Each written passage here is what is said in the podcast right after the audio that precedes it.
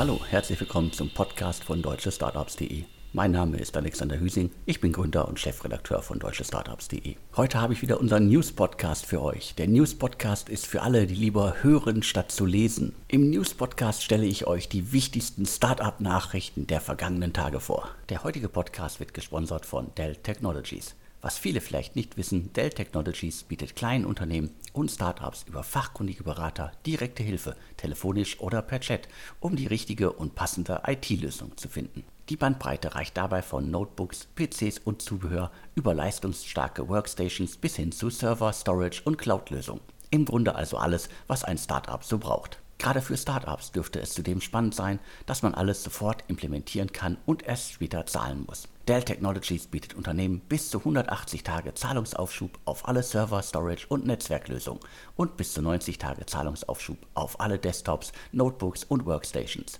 Und auch bei der täglichen Arbeit bietet Dell Technologies Unterstützung. Mithilfe der Pro Support Suite überwacht Dell Technologies kontinuierlich eure IT-Landschaft, damit kostspielige Probleme gar nicht erst entstehen.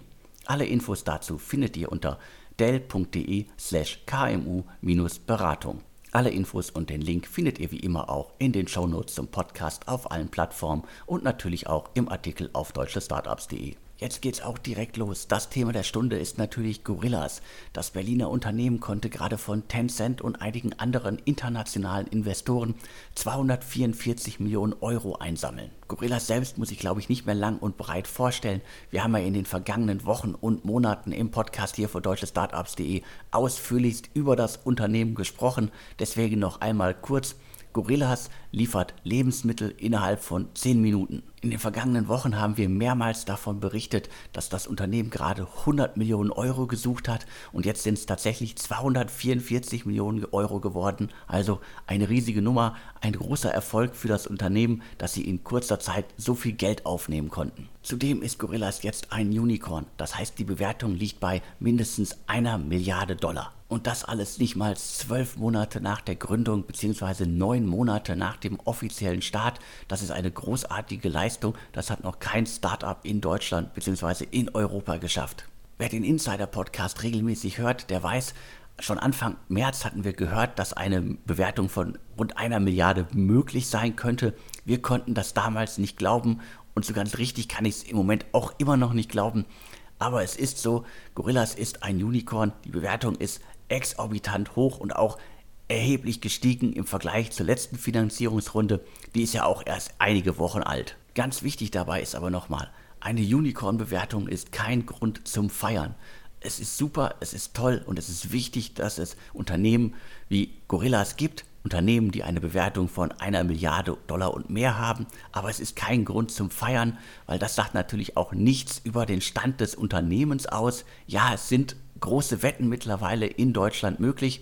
Es gibt sehr, sehr viele Einhörner inzwischen. Vor einigen Jahren wäre das fast unmöglich gewesen, aber auch in Deutschland kann man nun, und das zeigt Gorillas, auch in kürzester Zeit Einhörner aufbauen.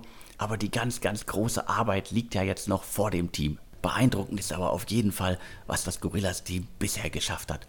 In weniger als einem Jahr haben sie 40 sogenannte Micro-Fulfillment Center aufgebaut. Das sind die kleinen Läden, die kleinen Lieferflächen, aus denen Gorillas seine Kunden bedient. Es arbeiten über 1000 Mitarbeiter für das Unternehmen und sie haben, wie gerade schon gesagt, in sehr kurzer Zeit sehr viel Geld aufgenommen und eine Bewertung von einer Milliarde Dollar erreicht. Mit dem vielen Geld will das Unternehmen jetzt noch weiter expandieren, nicht nur in Deutschland und in Europa, sondern auch in den USA. Sie wollen tatsächlich künftig auch New York beliefern. Das dürfte ein spannender Wettbewerb geben, denn schauen wir nochmal auf das ganz, ganz große Vorbild GoPuff aus den USA, die schon seit etlichen Jahren in dem Segment unterwegs sind. Das Unternehmen konnte gerade 1,15 Milliarden US-Dollar aufnehmen, bei einer Bewertung von 8,9 Milliarden Dollar. Das heißt, Gorillas ist im Vergleich zu seinem großen Vorbild eine kleine Maus, eine kleine Mickey Maus. Das ist ja ein Begriff, den Frank Thelen in der Höhle der Löwen immer benutzt hat. Ich finde, der passt hier das soll jetzt nicht die Leistung von Gorillas schmälern, aber im Vergleich zu GoPuff ist Gorillas einfach klein. Umso spannender wird es natürlich zu sehen, wie kann sich Gorillas in den USA schlagen und vor allen Dingen, wie kann sich das Team in den kommenden Wochen, Monaten schlagen. Das viele Geld ist vor allen Dingen ja auch eine Bürde. Das Team muss jetzt beweisen, dass sie weiterhin so schnell, so gut wachsen können, ohne dass das Ganze im völligen Chaos endet. Aber nicht nur in Berlin, aber nicht nur in Deutschland gibt es ein neues Unicorn.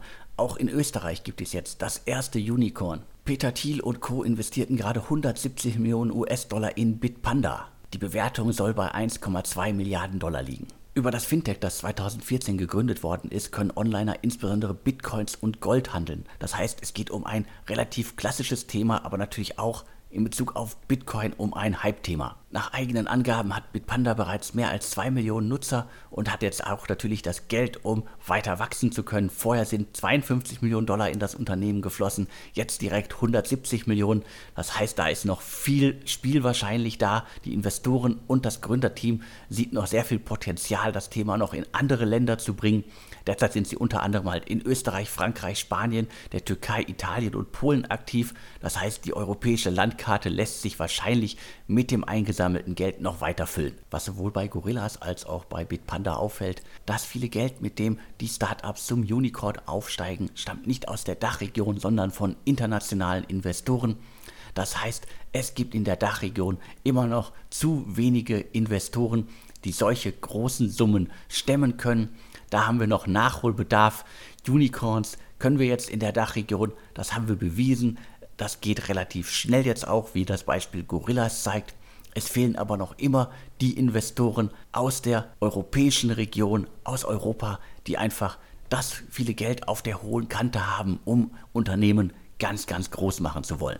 Bleiben wir bei Hype-Themen. Weiter geht's mit Seller X, einem Trasio-Klon, der auch erst vor wenigen Monaten entstanden ist. Das Unternehmen hatte erst im November eine 100 Millionen Runde verkündet. Jetzt wurde eine weitere Runde verkündet. Diesmal geht es um 26 Millionen Euro. Das Konzept von SellerX ist sehr, sehr schnell erklärt. Wie viele andere Unternehmen derzeit auch, sucht und kauft das Unternehmen Amazon Shop Betreiber auf, bündelt die unter einer Dachmarke quasi SellerX und sorgt dafür, dass diese Unternehmen noch viel größer werden wie im Lebensmittelliefersegment, also speziell Flash-Supermärkte, wird auch in diesem Segment gerade mit sehr viel Geld um sich geworfen. Diverse Unternehmen bringen sich in Stellung, diverse Startups bringen sich in Stellung, aber auch etabliertere Unternehmen, die schon Erfahrung haben im Verkaufen von Produkten. SellerX hat nach eigenen Angaben bereits 20 Shops übernommen. Einige davon sehe ich bereits, andere sind mir nicht bekannt. Also wer da Infos für mich hat, schreibt einfach an podcast.deutsche-startups.de. Jetzt aber zu etwas völlig anderem. Es geht jetzt mal um keine Hype-Meldung, es geht um keine Erfolgsmeldung, sondern um eine richtig schlechte Nachricht. Am Freitag kamen mehrere Meldungen bei mir an, dass OLX Autos bzw. die OLX Group ihren Berliner Standort, die ehemalige Frontier Car Group, komplett dicht macht. Quellen sprechen von rund 100 Mitarbeiterinnen, die betroffen sind. Auf LinkedIn findet man sogar knapp 130 Mitarbeiter. In einer internen Meldung heißt es, dass das Unternehmen sich auf seinen Standort in Indien konzentrieren möchte. Das Unternehmen kümmert sich um den An- und Verkauf von Autos. Wir reden hier also auch von einem extremen Boom-Segment, das natürlich Corona-bedingt äh, zuletzt nicht so gut gelaufen sein sollte. Aber der Börsengang der Auto 1 Group zeigt ja, wie viel Fantasie gerade in diesem Segment ist. Dementsprechend eigentlich ein Boom-Segment und angeblich laufen die Geschäfte bei der OLX Autos Group auch richtig gut. Aber der Schwerpunkt des Unternehmens hat sich halt komplett verlagert. Das Unternehmen ist vor allen Dingen in Lateinamerika und in Asien inzwischen erfolgreich. Zum Unternehmen gehören Dutzende Marken, die alle in verschiedenen Ländern aktiv sind.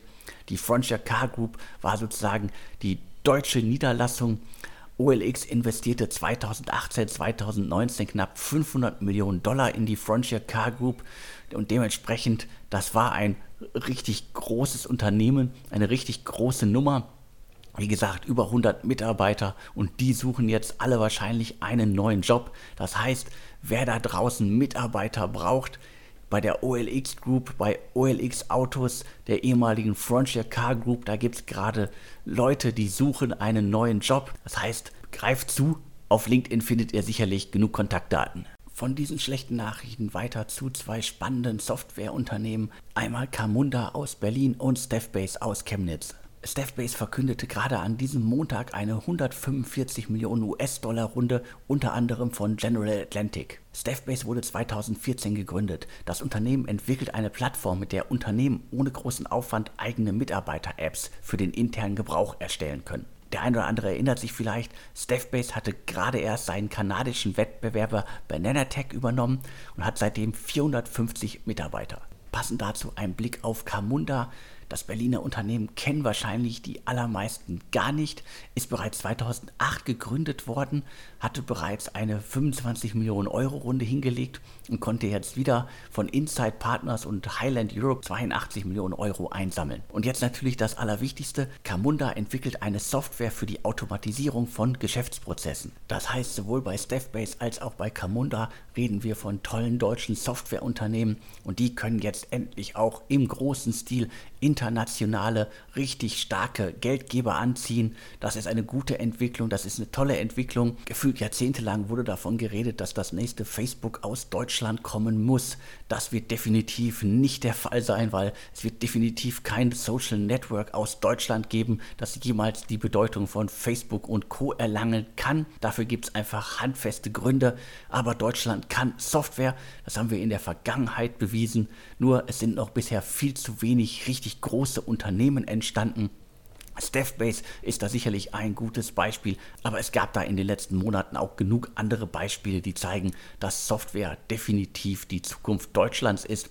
So Ausnahmen wie Gorillas wird es auch immer geben, aber ich glaube, wir werden in den nächsten Monaten noch sehr, sehr viele weitere große Runden sehen, wo es um Softwareunternehmen geht. Da ich jetzt schon sehr lange über Gorillas, Bitpanda, SellerX, OLX Autos, Kabunda und Staffbase geredet habe, hier einige Finanzierungsrunden, die ich extrem spannend fand, in ganz, ganz kurzer Form. Das deutsch-britische Fintech SumUp konnte gerade 750 Millionen Euro als Kredit einsammeln. Das Fintech versucht ja schon seit einiger Zeit gezielt über Kredite zu wachsen. Das scheint ihm bisher auch gut zu gelingen. SumUp wurde 2011 gegründet, hat schon sehr, sehr viel Geld eingesammelt. Jetzt setzen sie vor allen Dingen auf Kredite und auf der Liste der Unicorns darf SumUp eigentlich nicht fehlen, obwohl das bisher nie bestätigt worden ist. Ein weiteres Fintech, das gerade Geld einsammeln konnte, ist Contist. Die kann man als Berliner Neobank bezeichnen. Die haben jetzt 25 Millionen Euro bekommen. Ein Investment, das zeigt, dass wir alle noch in der Corona-Pandemie sind, ist das Investment von HV Capital, Hardcore Capital und Co. in Road Surfer. Die haben gerade 24 Millionen Euro eingesammelt. Das ist ein Münchner Startup, das 2016 gegründet worden ist. Und zwar vermieten die Camper. Road Surfer ist also im Travel-Segment unterwegs und gefühlt ja in dem einem Segment, das gerade extrem boomt. Weiter mit Blacklane, ein Startup, das extrem unter der Corona-Pandemie gelitten hat. Investor Carsten Maschmeyer hatte ja im Podcast hier, also in unserem Interviewformat vor einigen Wochen mal gezielt über Blacklake gesprochen, wie die durch die Krise gekommen sind, wie sie von Millionen Umsätzen auf Null runter sind und sich wieder aufgerappelt haben. Blacklane hat jetzt von den Altinvestoren weitere 22 Millionen Euro bekommen. Das heißt, es geht somit massiv weiter bei Blacklane. Auch nach der Pandemie wird es sicherlich einen Platz für Blacklane geben. Zu guter Letzt noch ein Hinweis auf Plus Dental ein Berliner Startup, das sich um Zahnschienen kümmert, 2017 unter dem Namen Sunshine Smile gegründet. Die haben jetzt 35 Millionen Euro eingesammelt, vor allen Dingen von Jepsen Capital. Die Presse bestimmt aber Mario Götze, der auch bei dieser Runde mit an Bord ist, wahrscheinlich aber nur ein Mini-Investor ist. Aber so ist es halt. Startups machen gerne Presse mit Promis, plus Dental macht das extrem. Zu guter Letzt noch ein Blick auf einen richtig großen Exit. Das amerikanische Unternehmen Digital Turbine hat gerade Fiber übernommen. Das Unternehmen ist wahrscheinlich dem ein oder anderen noch bekannt. Ursprünglich hieß es mal SponsorPay, war dann aber schon etliche Jahre vor dem letzten Exit unter dem Namen Fiber aktiv. Die Bewertung beim jetzigen Exit liegt bei 600 Millionen US-Dollar. Die Mehrheit an Fiber hielt seit einigen Jahren die Tenor Holding. Das ist die Investmentgruppe von Hertha BSC-Investor Lars Windhorst. Der ist 2014 da eingestiegen und hat daraus ein Konglomerat an verschiedenen AdTech-Firmen gemacht. Damals hat er 160 Millionen alleine für Fiber bezahlt und wie gesagt, danach gab es noch einige andere Übernahmen. Das sagt das Unternehmen auch selbst. Dementsprechend ist das Ganze jetzt nicht eine nahtlose Geschichte von der einen zur nächsten Übernahme, sondern dazwischen lagen sehr, sehr viele Schritte, einschließlich etlicher Umbenennungen, äh, diverser Verschachtelungen und so weiter. Auf jeden Fall findet Fiber nach etlichen Jahren einen neuen Besitzer. Eine Zahl habe ich noch. Fiber erwirtschaftete 2020 einen Umsatz in Höhe von 210 Millionen Euro. Unterm Strich hat Hertha BSC-Investor Lars Windhorst jetzt hoffentlich noch mehr Geld, um das in den Berliner Fußballclub zu stecken. Damit bin ich dann auch durch für diese Ausgabe. Vielen Dank fürs Zuhören. Anregungen, Kritik und Insider-Infos bitte an podcast.deutsche-startups.de. Und mir bleibt jetzt nur noch zu sagen und tschüss.